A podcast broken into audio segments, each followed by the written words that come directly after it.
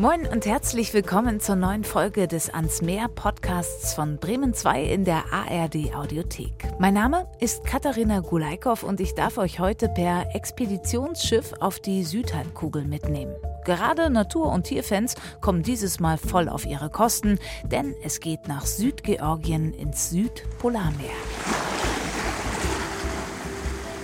Diese auf den ersten Blick durchaus karge und unbewohnte Insel wird nicht ohne Grund auch Serengeti des Südatlantiks genannt. Denn hier versammeln sich Millionen von watschelnden Pinguinen und nur eine Handvoll Menschen. Eselspinguine, Zügelpinguine, Goldschopfpinguine, soweit das Auge reicht, teilen sich mit pelzigen antarktischen Seebären und massigen Seeelefanten die Insel. Von all dem erzählen uns voller Sehnsucht und purer Begeisterung die eineigen Zwillinge und Reisebloggerinnen Katrin und Christine Hase. Man ist in dieser traumhaften Kulisse, hohe Berge, die noch mit Schnee bedeckt sind. Man steht in dieser riesigen Kolonie von Pinguinen. Man kann das sich gar nicht vorstellen. Man weiß nicht, wo man zuerst hinschauen soll. Dann liegen dazwischen diese gigantisch großen Seeelefanten. Man ist einfach nur geflasht und will am liebsten gar nicht mehr weg. Ja, und so würden sie, wenn sie könnten, sofort wieder zurück nach Südgeorgien. Und man fühlt sich ganz klein und unbedeutend. Man ist total den Naturgewalten da ausgesetzt. Und ja, es ist, es ist einfach, man wird ganz demütig. Also, ne, ganz, die ganzen Probleme, so die man vielleicht sonst mit sich rumschleppt, die verschwinden, die werden dann ganz unscheinbar. Man ist einfach nur total im Augenblick, staunt und genießt genießt und freut sich. Na dann lasst uns all unsere Probleme für die nächste halbe Stunde mal über Bord werfen und uns ans Meer entführen. Ich sage herzlich willkommen zu den Reisebloggerinnen Katrin und Christine Hase. Moin. Moin. Moin. Ihr seid aus eurer Heimatstadt Hamburg zu uns hier nach Bremen gekommen. Und wenn man euren Blog Travel Inspired sich anguckt, dann wird ganz doll klar, ihr wollt Lust machen auf die Welt und auf die Abenteuer da draußen. Das schreibt ihr auch. Woher kommt denn eure eigene Abenteuerlust? Wurde die euch schon direkt in die Wiege gelegt? Ja, das kann man, glaube ich, so sagen. Wir waren immer schon sehr entdeckungsfreudig, waren immer gerne draußen in der Natur. Unsere Mutter kommt vom Bauernhof, da gab es natürlich auch den Frühjahr bei Oma und Opa viele Tiere. Wir hatten früher einen Hund, wir sind geritten. Tiere fanden wir immer schon wahnsinnig spannend. Also gerade die Kombination natürlich dann draußen in der freien Natur äh, wilde Tiere zu sehen, das ist natürlich dann immer ein ganz besonderes Highlight für uns. Der Kreis wird immer größer, man entdeckt seine Welt immer mehr. Wann habt ihr angefangen, die Welt zu erobern? Oh, eigentlich auch schon relativ früh. Also natürlich am Anfang mit unseren Eltern eher Europa, aber wir sind eigentlich direkt nach dem Abi sind wir nach Australien. Da haben wir natürlich schon Kängurus und Koalas gesehen und waren ganz begeistert von den vielen Tieren dort. Und ja, dann ging es eigentlich immer so weiter, ob jetzt Afrika oder Kanada und Amerika. Also gerade die Rockies mit den vielen wilden Tieren liegen uns auch sehr am Herzen. Das ist ein nächster äh, Herzensort. Und natürlich haben wir auch schon schon lange von geträumt, nach Südgeorgien zu kommen obwohl das ja bei vielen Leuten unbekannt ist, aber wir als Tierfans hatten das natürlich schon relativ früh irgendwie auf dem Zettel. Wer hatte die Idee für Südgeorgien? beide hatten die Idee, aber Katrin hatte das Angebot. Ja, ich habe äh, also, das Schnäppchen gesehen und genau. zugegriffen. Genau. genau. Schnäppchen, du sagst es schon. So eine Reise, ich habe mal geguckt mit Hurtigruten heißen Hurtigruten. Die, kostet ab 12.000 Euro aufwärts. Also es ist wirklich schon, sagen wir mal, das macht man nicht mal so nebenbei. Wie kamt ihr dazu, diese Reise mitmachen zu dürfen? Ich habe früher mal bei Hurtigruten gearbeitet im Online-Marketing und ähm, da gibt es natürlich auch sowas wie Family- und Friends-Preise oder auch Angebote für Reisebüros, also für Agenten. Und da war dann so ein spezielles Angebot kurzfristig, weil die Reise umgeroutet wurde. Und genau, und dann haben wir, ich da halt von erfahren und dann haben wir zugeschlagen. Muss man vielleicht nochmal eben erklären mit dem Umrouten, ne? Also normal sollte die halt relativ viele Tage in Antarktis haben und jetzt musste das Schiff halt, glaube ich, äh, aus Uruguay ist es gestartet. Da waren dann recht viele Seetage und nur noch, glaube ich, drei Tage Antarktis und das war dann wohl für viele nicht mehr so interessant. Aber die Route ging halt über Südgeorgien und Falklandinseln und für uns war das daher halt perfekt. Dann genau. sortieren wir Südgeorgien doch einmal ein. Es ist, ihr habt schon gesagt, südlich, also auf der anderen Seite der Erdkugel, ziemlich weit unten da, wo es sehr, sehr kalt ist, am letzten Zipfel der Welt sozusagen. Beschreibbar, wie kommt man da hin? Genau, also das ist gar nicht so einfach, dahin zu kommen. Man kann nämlich nach Südgeorgien nicht fliegen, natürlich auch nicht mit dem Auto fahren. Südgeorgien liegt mitten im Südpolarmeer, praktisch drei bis fünf Schiffstage vom südamerikanischen Festland entfernt, ähm, zwei bis drei Tage von den Falklandinseln. Und man kann eigentlich nur mit einem Expeditionsschiff oder einem Kreuzfahrtschiff oder eben seinem eigenen Boot sozusagen dorthin fahren. Und hat natürlich dann oft auch raue See zu erwarten. Es ist also nicht so ganz einfach, dorthin zu kommen. Also als Individualreisender gibt es eigentlich kaum Möglichkeiten. Es, es gibt keine Fähre oder so etwas. Katrin, du hast gerade schon gesagt, ihr wart mit einem Expeditionsschiff unterwegs. Da fahren unterschiedliche Expeditionsschiffe hin. Ihr wart mit der MS Fram unterwegs. Und wenn man sich diesen Namen anguckt, dann merkt man schnell MS Fram. Ah, das war doch mal ein ganz besonderes, berühmtes Expeditionsschiff im 19. Jahrhundert das war es wahrscheinlich nicht, mit dem ihr jetzt unterwegs wart. Nein, genau. Früher, das war natürlich ein Holzschiff. Ähm, da ist der norwegische Polarheld und Abenteurer Roald Amundsen mit unterwegs gewesen auf seinen Polarexpeditionen. Und Hurtigruten ist ja ein norwegisches Unternehmen und die haben dann halt ihr erstes richtiges Expeditionsschiff nach der Fram benannt. Und es gibt auch die alte Fram, kann man sich noch anschauen, in Oslo im Museum, im Fram-Museum. Ähm, also wer da wirklich mal tief eintauchen will in die Polarhistorie, dem können wir das Fram-Museum in Oslo empfehlen.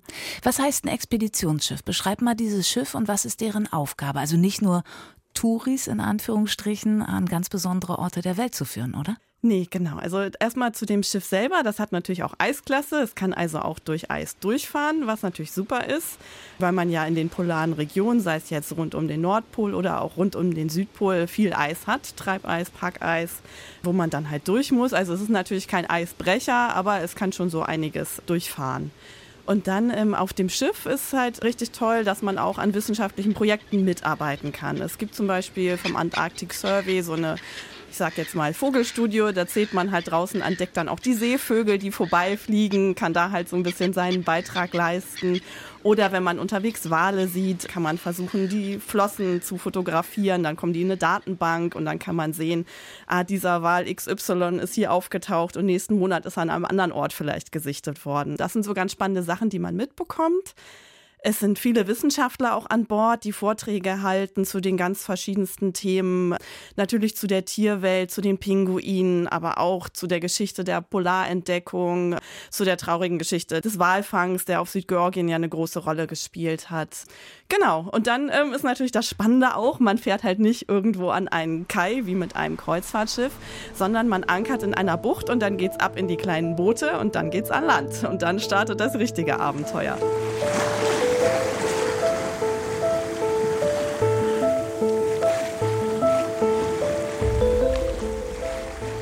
Jetzt wart ihr insgesamt auf der Reise 16 Tage unterwegs, drei Tage davon Südgeorgien. So, wenn ich jetzt überlege, okay, ich mache jetzt eine ganz besondere Expeditionsreise und da wird es kalt wahrscheinlich sein und rau und beschäftige mich mit dem Wetter vorneweg. Und dann denke ich so, und jetzt muss ich jetzt mal packen. Ne? Unsere Rubrik ist ja immer die Packliste. Ihr habt drei Gegenstände, die man unbedingt mitnehmen muss. Was müsste in meinen Koffer oder in euren Koffer unbedingt mit rein? Also auf jeden Fall Kamera und Fernglas. Und ein drittes darf Katrin sich noch aussuchen.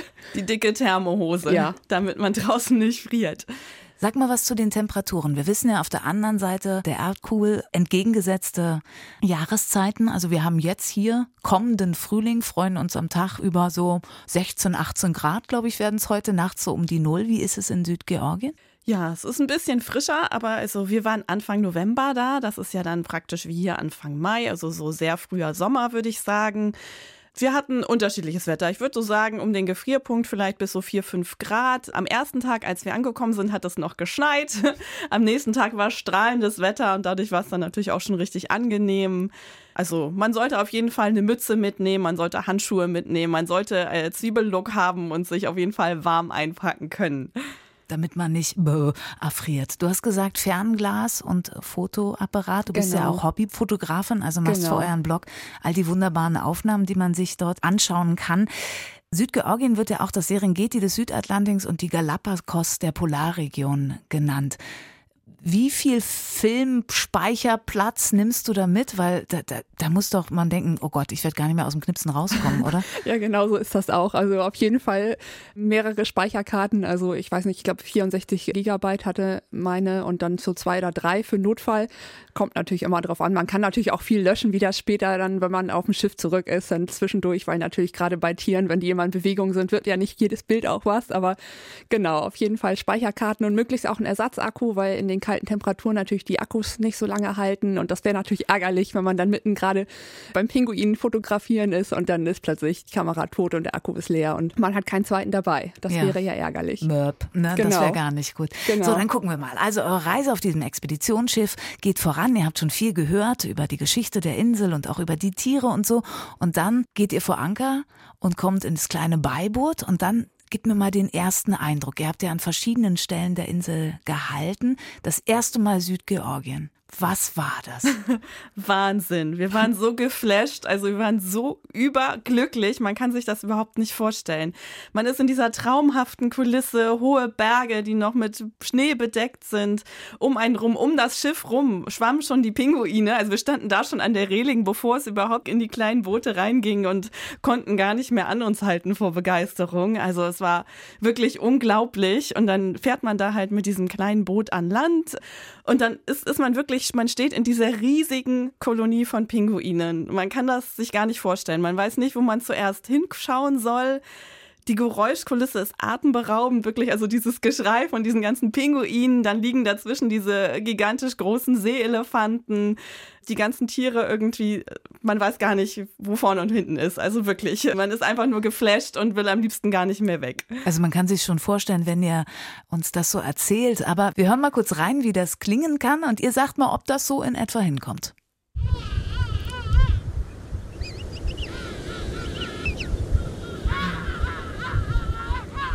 So, Christine, du bist ja die Tierexpertin. Ne? War das jetzt ein Eselspinguin, Zügelpinguin, Goldschopfpinguin? Königspinguin. Königspinguin. ja. Das sind die, die da am meisten sind, oder? Genau. Und klang das in etwa so oder war es ja. noch, boah, mehr und viele? Gib mal so eine Größenordnung. Also ich kann mir vorstellen, ihr legt da an, da sind viele Pinguine, aber was sind viele? Viele, also in, in einem Ort, das war, glaube ich, die größte Kolonie auf Südgeorgien, da waren ungefähr eine Million Pinguine. Also eine halbe Million Brutpaare sind ja eine Million ausgewachsen und dann noch aber auch ein paar Jugendliche quasi dazu. Also unvorstellbare Massen an Pinguinen. Du hast schon gesagt, gerade Brutpaare, das ist auch der Grund, warum die Pinguine immer nach Südgeorgien kommen? Genau die brüten da. Und das dauert bei den 15 Monate. Deswegen ist das nicht jedes Jahr, sondern dieses ein bisschen versetzt. Also normalerweise haben die zwei Jungtiere in drei Jahren. Und deswegen sieht man auch, wenn man im Frühling kommt, schon die fast erwachsenen Pinguinküken da quasi. Und das sind dann so große, flauschige, braune Fellkugeln, äh, die ganz tollpatschig und niedlich aussehen und aber auch jede Menge Krach machen, weil sie trotzdem immer noch bei ihren Eltern nach Futter betteln und oh. da rumlaufen und äh, sehr niedlich aussehen. Aber man hat ja gleich diesen watschelnden Gang ja. im, im Blick und so. Ne? Wie ist das? Wie ist denn das mit den Pinguinen? Sind die sehr gastfreundlich und sagen, hey, Katrin und Christine, schön, dass ihr da seid? Oder wie reagieren die auf Menschen, die auf ihre Insel kommen? Kommen? Die sind recht stoisch. Also eigentlich ignorieren die einen überwiegend. Und wir sind ja auch zu Gast, ne? Das heißt, wir halten ja Abstand. Auch wenn die Pinguine unseren Weg kreuzen, haben die natürlich Vorfahrt. Dann warten wir, bis die vorbeigewatschelt sind. Freuen uns dabei natürlich ein Ast, dass sie gerade vor uns über den Weg spazieren. Also die kennen Menschen nicht als Feind sozusagen, weil dieses riesige Südgeorgien natürlich unbewohnt ist. Und hin und wieder kommen da halt dann mal so ein paar äh, Expeditionsteilnehmer vorbei und wollen mal gucken und ein bisschen fotografieren. Aber ansonsten leben die da ja völlig ungestört. Also die ignorieren die Menschen größtenteils. Vielleicht kommt mal einer vorsichtig neugierig näher und aber ansonsten. Und auch wenn du deine Kamera auf sie gehalten hast, ist denen völlig Wumpe? Das oder? ist denen egal, ja, genau. Also das also ich meine, ich habe ja eh eine Kamera mit relativ viel Zoom, damit ich nicht so dicht dran muss, aber da stört sich keiner groß dran. Also das interessiert die eigentlich gar nicht. Die Vorstellung, wie man einer Million Pinguine aus dem Weg geht, finde ich übrigens großartig. Ja, das ist nicht so einfach. Dann gucken wir mal das Verhältnis zu Menschen. Katrin, du hast gerade schon gesagt, da wohnt eigentlich keiner. Niemand vor Ort? Ist die Insel wirklich komplett den Tieren überlassen? Also es gibt einen Ort, ähm, Gridwicken bzw. King Edwards Point. Da gibt es halt so eine kleine Forschungsstation, ein kleines Team vom Antarctic Survey und auch ein paar Regierungsbeamte. Also ähm, Südgeorgien ist zusammen mit den Sandwich-Inseln, nee, Shetland-Inseln, die südlichen, die südlichen Shetland-Inseln, gehört das zum britischen Überseeterritorium. Und da sind so ein paar Regierungsbeamte dann halt vor Ort, die auch ein kleines Museum führen. Aber das ist wirklich der einzigste Ort. Früher gab es über ganz Südgeorgien verteilt Walfangstationen. Da kann man teilweise dann auch noch so ein paar verlassene Überreste von sehen, aber heute, es wohnt da wirklich niemand. Also es gibt keine Supermärkte, es gibt keine öffentlichen Verkehrsmittel, da ist wirklich nur diese paar Menschen in Grütwiken. Über die Walfangzeit müssen wir unbedingt noch reden, aber ich würde gerne noch bei dem Eindruck bleiben, den ihr da hattet, beziehungsweise wie ihr als Menschen ja nicht offensichtlich wahrgenommen wird. Wie viele Touristen kommen denn da hin? Also, weil ich habe habe bei euch auf dem Blog gelesen, da können ja die Leserinnen und Leser auch kommentieren. Und da kam dann auch, und das ist ja irgendwie immer zu erwarten, nee, nee, nee, dann geht der Mensch dahin. Wie sieht's denn mit dem Tierschutz aus? Stört ihr denn nicht vielleicht doch, auch wenn die Pinguine sagen, mir doch egal, dass ihr hier seid? Ja, also das ist wirklich sehr reglementiert, wer dahin darf. Man hat ganz scharfe Richtlinien auch. Also es ist auf Südgeorgien zum Beispiel auch so, dass man vorher seine Stiefel desinfiziert, seinen Rucksack, alles, also weil man da natürlich auch nichts einschleppen soll, keine Samen oder Erde oder sowas. Und dann gibt es ganz strenge Richtlinien auch vor Ort, wie man sich verhalten soll. Man darf natürlich nichts mitnehmen, man darf die Tiere nicht stören. Es ist ja auch so, wenn man einen Ort nicht kennt und nicht weiß, wie liebenswert und wie schön und wie wundervoll er ist, hat man auch nicht so eine starke Motivation, den zu schützen. Von daher gibt es ja halt auch diese Reisen, auch um ein bisschen ähm, Awareness zu schaffen und halt den Leuten klarzumachen, okay, Umweltschutz und Klimaschutz und Tierschutz ist wichtig, damit wir solche wundervollen Orte halt erhalten können und das nach draußen zu tragen. Ne? Dieser Ort ist ja nicht nur wichtig für diese Millionen an Pinguinen, auch andere Tiere kommen vorbei, Seerobben, Seeelefanten. Einmal den Sound bitte, auch da haben wir ein Geräusch für euch mitgebracht.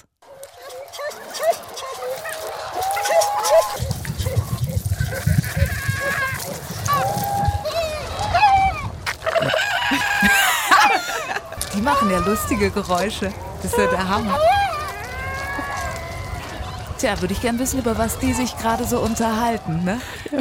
Die machen nicht nur lustige Geräusche, die sehen auch wahnsinnig witzig aus, oder? Die sehen total witzig aus, ja, absolut. Und die sind ja auch vor allen Dingen riesig. Also da möchte man sich auch nicht mit einem anlegen. Gerade die Männchen sind ja auch ähm, wirklich sehr groß und haben aber auch dafür diese witzige, äh, ausgeprägte Nase, woher ja auch dieser Name kommt, Seeelefant, weil das so ein bisschen rüsselmäßig aussieht. Die sind natürlich wahnsinnig groß und sehr beeindruckend, aber auch können gefährlich sein. Also die, die Jungtiere, die müssen immer aufpassen, dass sie nicht da unterlanden, wenn der sich gerade zum Rivalen rüberrobbt, dass sie quasi nicht umgewälzt werden. Und ja, die Jungtiere sehen natürlich sehr niedlich aus mit ihren Kulleraugen und wenn sie einen dann so angucken und dann drehen sie sich auch gerne mal auf den Rücken oder planschen im Wasser rum und äh, sehr niedlich. Also auch für die ein sehr wichtiger Ort für die, ja. für die Fortpflanzung und als genau. Lebensort. Wie kommen denn Pinguine und Seeelefanten miteinander klar? Ich glaube, das ist ähnlich wie mit den Menschen, die ignorieren sich größtenteils. Also die Pinguine haben natürlich ein Problem, die brüten halt etwas im Inland und müssen natürlich äh, den Strand mit den vielen Seeelefanten überqueren, um ans Wasser zu kommen. Und das ist natürlich so ein bisschen Slalomlauf und auch die müssen natürlich aufpassen, dass sie dann nicht gerade, wenn der dicke Seeelefant sich gerade rumwälzen möchte, dass sie dann aus dem Weg laufen schnell. Aber ja, ansonsten glaube ich, leben die da relativ friedlich nebeneinander her. Okay, ich merke, Pinguine ignorieren grundsätzlich alles, was um ja. sie herum ist. Und ich stelle mir gerade wieder vor, wie die da so rumwatschen, wie süß. Wie lange durftet ihr da bleiben? Ich habe so das Gefühl von dem, was ihr erzählt. Ich könnte stundenlang und tagelang da sitzen und ihnen einfach nur zuschauen bei dem, ja. wie sie rumwackeln und gehen. Wie lange darf man auf der Insel bleiben? Immer nur eigentlich ein paar Stunden, beziehungsweise das hängt natürlich auch davon ab, wie groß das Expeditionsschiff ist. Also es dürfen, glaube ich, immer nur 100 Leute gleichzeitig dann anlanden. Und wir hatten jetzt das Glück, dass die Fram nicht so ein großes Schiff ist, aber es gibt ja auch sehr viel größere. Und dann muss man halt ein bisschen Geduld haben und abwarten. Aber ich glaube, wir hatten immer so ah, unterschiedlich, ich glaube so vielleicht zwei Stunden oder so grob ungefähr. Und, aber natürlich ist die Zeit immer zu kurz, klar. Man könnte immer noch viel länger gucken und äh, weil die auch einfach so spannend sind. Und es gibt ja auch neben den Seeelefanten noch die Seebären, die sind natürlich auch super niedlich und noch ein bisschen agiler, die flitzen noch ein bisschen mehr rum. Und die sind auch sehr niedlich. Also ja, es gibt immer viel zu gucken und die Zeit geht immer viel zu schnell vorbei. Boah, all die Eindrücke, die ihr da gesammelt habt, wo lasst ihr die? Auf eurem Blog, klar, aber das ist ja, das ist ja der Hammer. Ja, und das trägt man auch ewig in seinem Herzen. Also das vergisst man nie, diese Momente. Das ist so einfach so unglaublich. Und da ist man auch super dankbar für, dass man das erleben durfte. Das ist ja auch einer eurer Ansätze, eurer Arbeit. Ihr wollt ja nicht nur Lust machen auf die Welt da draußen, sondern ihr sagt ja auch, ey, das erweitert so den Horizont. Was habt ihr denn gelernt auf Südgeorgien? Und man fühlt sich ganz klein und unbedeutend. Man ist total den Naturgewalten da ausgesetzt. Und ja, es ist, es ist einfach, man wird ganz demütig. Also, ne, ganz, die ganzen Probleme, so, die man vielleicht sonst mit sich rumschleppt, die verschwinden, die werden dann ganz unscheinbar. Man ist einfach nur total im Augenblick, staunt und genießt und freut sich. Wahnsinn. Und man lernt natürlich auch wieder, wie schützenswert das alles ist. Und deswegen ist es auch so wichtig, dass nur 100 Leute gleichzeitig an Land kommen dürfen, zum Beispiel, um dann nicht gleich die ganze Insel zu fluten. Und was vielleicht auch interessant zu wissen ist, man darf sich auch nur in bestimmten abgesteckten Gebieten dann aufhalten. Also das Expeditionsteam, das geht vor, das stellt so Hütchen auf und man selber läuft dann brav immer in diesem kleinen Weg, weil richtige Wege gibt es dort natürlich nicht. Und das ist dann praktisch so der Weg, den das Expeditionsteam einem aufbaut. Und da hält man sich dann auch dran. Und dann kann halt auch jeder Pinguin oder jedes andere Tier halt auch Abstand halten, wenn es möchte. Ihr habt es schon so kurz zwischendurch angedeutet, wie Südgeorgien denn eigentlich aussieht. Also, ich stelle mir vor, es sind überall Tiere, aber dazwischen muss ja auch ein bisschen Land sein. Was ist das für eine Landschaft? Wie unwirklich oder wirklich ist sie? Ähm, es sind sehr hohe Berge, sehr zerklüftet, sehr abwechslungsreich. Also die Berge sind teilweise bis über 2000 Meter hoch. Ist schon, also wenn man das überwinden muss, ist das schon echt eine Hausnummer. Also damals so der Polarforscher Shackleton, als der da irgendwie gelandet ist, musste der ja einmal praktisch über diese Berge rüber, um zu einer Walfangstation zu kommen, wo er dann Hilfe holen konnte. Also es ist schon sehr unwirtlich, oft auch schneebedeckt natürlich im größten, größten Teil des Jahres. Auch Gletscher, die natürlich aber auch auch leider sehr zurückgehen in den letzten Jahren. Aber die Kulisse ist schon toll. Also man hat dann halt unten so den Strand mit den ganzen Pinguinen, so ein paar Bäche oder Flüsse, die sich da durchziehen und dann halt die steil aufragenden Berge. Also es ist wirklich eine spektakulär schöne Landschaft. Wir sind auch von einer Bucht praktisch zu einer anderen Bucht gewandert über die Berge. Dann hat man oben so eine Hochebene, wie man das vielleicht auch aus den Alpen kennt. Also ohne Bäume, total karg alles, mit so glasklaren Bergseen dazwischen, wirklich wunderschön dann auch tiefe Fjorde. Wir sind zum Beispiel am Süden von Südgeorgien, gibt es den Drigalski-Fjord, da sind wir mit dem Schiff reingefahren. Das ist schon wirklich auch, also rein landschaftlich, wirklich atemberaubend und sehr sehenswert. Ich krieg meinen Mund gar nicht mehr zu, aber das wird euch wahrscheinlich genauso gegangen sein. Also super schöne Tierwelt und super schöne Natur. Du hast vorhin, Katrin, auch eine dunkle Zeit der Geschichte Südgeorgiens angesprochen, als die Walfänger kamen, damit bei uns das Licht angeht, haben sie den Tran dort gejagt. Das hat ja die Insel schon verändert. Also man sieht die Ruinen auf euren Bildern von den ehemaligen Walfangstationen. Wie war das damals? Also wie nachhaltig hat das die Insel verändert, diese Zeit? Das hat die Insel natürlich schon verändert. Also gerade diese Ruinen, teilweise sind die auch immer noch gesperrt, weil da dann halt Asbest drin ist und sowas. Das ist natürlich klar, die Tiere interessiert das nicht groß, die halten sich auch nicht an irgendwelche Absperrungen, die belagern das dann. Aber damals waren natürlich auch sind wahnsinnig viele Wale natürlich abgeschlachtet worden und dann ging die Population natürlich auch sehr stark zurück. Also die haben sich jetzt zum Glück wieder erholt, die Bestände, dadurch, dass das ja nun Gott sei Dank schon lange vorbei ist und gerade um die Antarktis und auch rund um Südgeorgien ein riesiges Meeresschutzgebiet entstanden worden ist. Deswegen, äh, Gott sei Dank, ist das alles äh, lang vergessene Geschichte. Aber es ist, macht einen natürlich schon sehr betroffen und sehr traurig, wenn man das so sieht. Also gerade die ganzen Dokus, die wir dann auch an Bord gesehen haben oder auch in Grütwiken, in diesem kleinen Museum, gibt es auch so ein bisschen noch Ausstellungen zur Wahlgeschichte oder man sieht auch die alten Walfangschiffe da noch teilweise gestrandet in Grütwiken im Hafen liegen, wie sie da verrosten da wird einem schon anders, wenn man das so alles sieht. Aber klar, es ist natürlich auch wichtig, ähm, solche Sachen irgendwie zu lernen und zu erfahren. Und für die Pinguine war das ja auch schwierig, weil immer wenn ein Mensch kommt, einer von euch beiden hat vorhin erzählt, dass auch die Schuhe sozusagen gereinigt werden, dass man nichts einträgt auf die Inseln. Da kamen ja auch Krankheiten und Parasiten.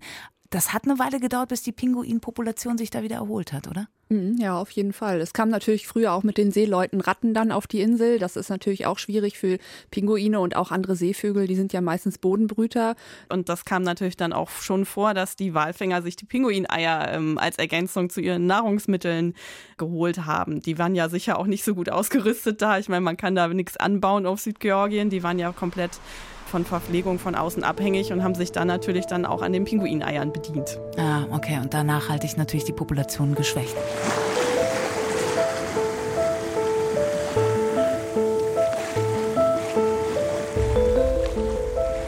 Apropos Kulinarisches auf Südgeorgien. Ihr habt ja schon gesagt, Menschen leben da nicht wirklich, also außer ein paar Forschende.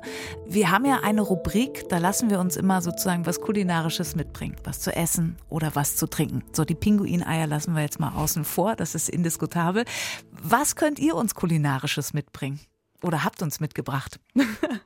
Ja, leider gibt es auf Südgeorgien natürlich nichts Kulinarisches. Also das ist vielleicht dann da die Besonderheit einfach auch, dass da wirklich nur wilde Natur ist. Und natürlich ist es ja ein Naturschutzgebiet. Das heißt, selbst wir als Vegetarier würden das natürlich niemals in Betracht ziehen. Aber selbst man würde ja nicht hingehen oder dürfte es auch nicht, sich da einfach eine Robbe oder einen Seeelefanten oder einen Pinguin holen. Ähm, von daher gibt es da einfach nichts Kulinarisches. Da ähm, wächst auch nichts. Da ne? wächst nichts. Deswegen haben wir uns was ausgedacht. Also wir, das heißt äh, nicht ich, sondern meine Redakteurin Serafia und die kommt jetzt mal ins Studio und bringt uns sozusagen was Kulinarisches rein, was ihr vielleicht, ihr könnt das gleich sagen, auf eurer Reise auch gekriegt habt. So, da öffnet sich die Tür. Da sind wir gespannt. So, oh ja, ja, ja, da kommt gleich einiges. Ich sehe eine Brottüte.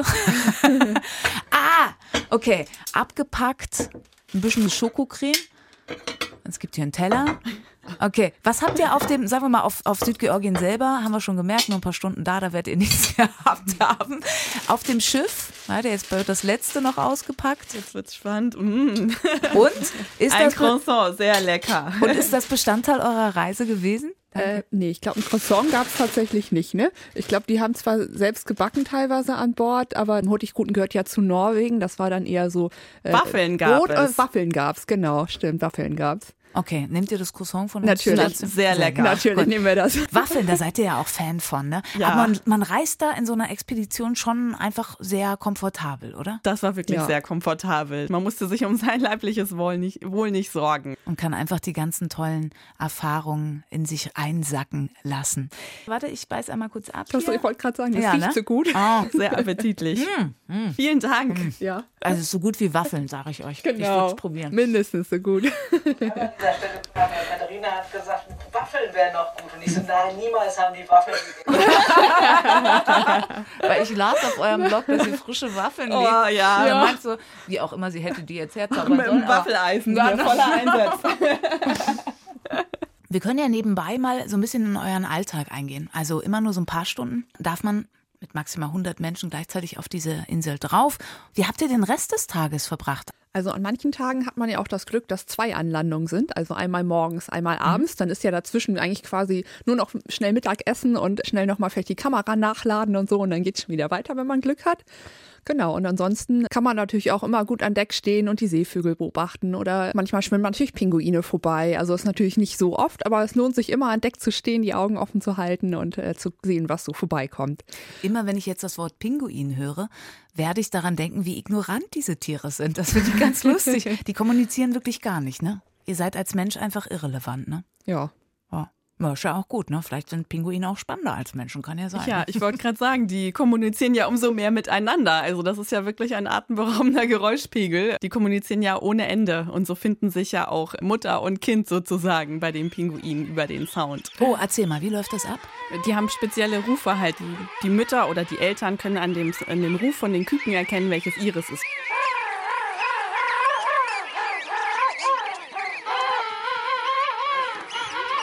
Und so finden die sich ja auch in diesen riesigen Kolonien wieder, was natürlich gar nicht so einfach ist. Die Pinguine sehen ja in unseren Augen auch alle gleich aus. Da finde mal dein Küken wieder. Und das passiert halt über den, den Ruf. Wie laut ist denn eine ordentliche Geräuschkulisse? Also so Disco oder so Hauptstraße? Oder könnt ihr das so einsortieren? Also wenn man so nebeneinander steht, mit normalem Abstand kann man schon normal reden. Es ist halt einfach nur, es ist schon laut. Also es ist schon auch sehr, und vor allen Dingen auch durchgehend. Ne? Also es ist ja nicht, dass sie dann irgendwie Pause machen, sondern durchgehende Geräuschkulisse. Auch eigentlich, wie wir es eben in, in der Probe, in der Hörprobe gehört haben. Auch mit Wellenrauschen ja oft noch oder Windrauschen dabei. Genau, oder ein Seelefant, der sich auch noch mal zu Wort meldet zwischendurch.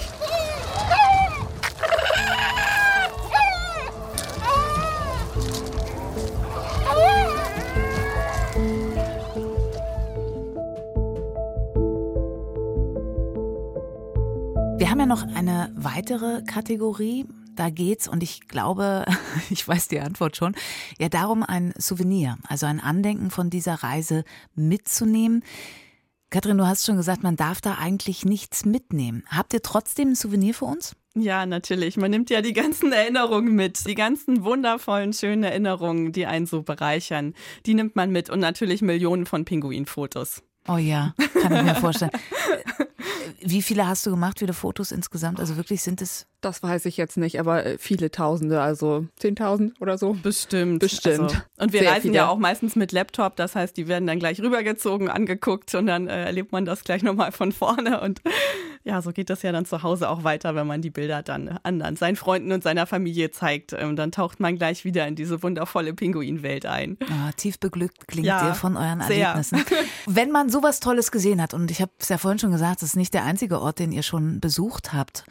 Wie kann denn da irgendein Land noch toppen? Was kommt denn noch bei euch so als nächstes? Was von eurer Bucketlist kommt mit den Pinguinen mit Südgeorgien so auf einer Ebene? Könnt ihr euch das vorstellen? Ist schwierig, glaube ich, aber wir träumen ja noch von der Umrundung von Spitzbergen. Da gibt's ja auch Walrosskolonien zum Beispiel.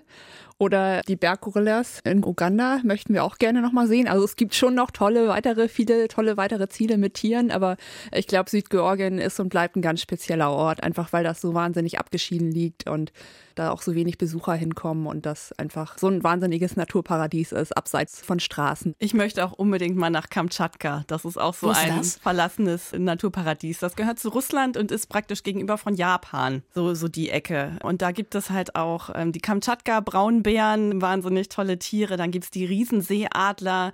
Die sind wunder, wunderschön, wenn man die mal gesehen hat. Das ist auch nochmal so ein totales Naturparadies, wo man aber eigentlich auch nur mit einer Expedition hin kann. Habt ihr nie Angst? Nee, eigentlich, Nee. eigentlich nicht, nee. Also wenn man sich vorbereitet und wenn man auch ein bisschen Risiken abschätzt, dann geht das ganz gut. Also wir sind zum Beispiel beim Wandern in den Rocky Mountains auch schon auf Bären getroffen. Die haben sich aber vor uns genauso erschreckt, Gott sei Dank, wie wir vor denen. Und genau, man kriegt ja auch überall immer gute Tipps und Anweisungen, wie man sich richtig verhält in der Wildnis. Und wenn man respektvoll ist, dann kann man viele Situationen auch schon frühzeitig umschiffen oder vermeiden. Boah, ich krieg so Lust, sofort mein Köfferchen zu packen und loszureisen, den Rucksack aufzusetzen und unterwegs zu sein. Und wenn auch euch das so geht, liebe Zuhörerinnen und Zuhörer, dann könnt ihr euch auf jeden Fall ein bisschen Lust und Bilder dazu holen auf travelinspired.de. Das ist der Blog von Katrin und Christine Hase. Ich danke euch so wahnsinnig, dass ihr hier wart und eure Erlebnisse mit uns geteilt habt. Und ich muss jetzt weg. Ich muss nach Südgeorgien.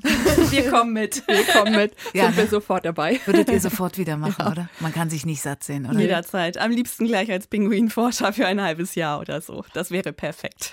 So, ich habe jetzt eigentlich quasi schon Tschüss gesagt, aber wie viel Zeit, die Frage muss ich noch stellen, wie viel Zeit verbringt ihr reisend um die Welt? Also normalerweise ungefähr ein halbes Jahr im Jahr. Bei Corona war es natürlich ein bisschen weniger, beziehungsweise ein bisschen lokaler, wo wir uns aufgehalten haben. Da war es dann Schleswig-Holstein. Ist aber auch toll. Also wir haben wahnsinnig coole Sachen auch hier vor der Haustür entdeckt. Ne? Also gestern zum Beispiel haben wir das erste Mal Erdkrötenweibchen gesehen, wie die ihre Männchen vom Winterquartier zum Laichplatz, also zum Gewässer schleppen. Fanden wir auch mega spannend. Ja, oder Uhu-Babys an einem Naturschutzgebiet in Hamburg. Also wie die da brüten. wie die ja. da brüten und größer werden, auch wahnsinnig faszinierend. Also man kann auch hier tolle Sachen entdecken. Eins lerne ich auf jeden Fall von euch, die Welt ist wunderschön, man muss nur hinschauen. Ne? Ich Genau. danke euch vielmals, dass ihr bei uns wart. Sehr Ja. gerne, hat viel Spaß gemacht. Dankeschön. Ja, danke. Und wenn ihr noch mehr wissen wollt von den Erlebnissen von Katrin und Christine Hase mit Tier und Natur, dann klickt euch einfach rein, wie sie die Welt erobern. Und was sie alles erleben, könnt ihr auf ihrem Blog nachlesen, travelinspired.de. Ans Meer, der Podcast von Bremen 2, heute zu Besuch in Südgeorgien. Und wenn ihr mit uns die Meere und faszinierenden Orte dieser Welt weiter kennenlernen wollt, dann abonniert uns einfach direkt in der ARD Audiothek, so verpasst ihr keine weitere Folge. In der nächsten Folge stehen dann übrigens nicht die Tiere, sondern die Menschen im Vordergrund. Es geht an einen der vermeintlich gefährlichsten Orte der Welt, in Starion Gap, einen gesetzlosen Raum zwischen Kolumbien und Panama. Neben traumhaften Karibikstränden erstreckt sich hier dichter Dschungel mit giftigen Skorpionen und Schlangen, Drogenkartelle schmuggeln Kokain, bewaffnete Banden überfallen und töten Flüchtlinge, die aus Kuba, Haiti, Brasilien oder Venezuela auf dem Weg gen Norden Richtung USA sind. Warum diese Gegend aber trotzdem ein wirklich besuchenswerter Ort ist, das verraten wir euch in der nächsten Folge. Von Ans Meer. Geschichten zwischen Wasser und Land. Eine Bremen 2 Produktion. Alle zwei Wochen gibt es dienstags eine neue Folge in der ARD Audiothek und beim Podcast-Anbieter eures Vertrauens. Mein Name ist Katharina Gulaikow. Ich freue mich aufs nächste Mal.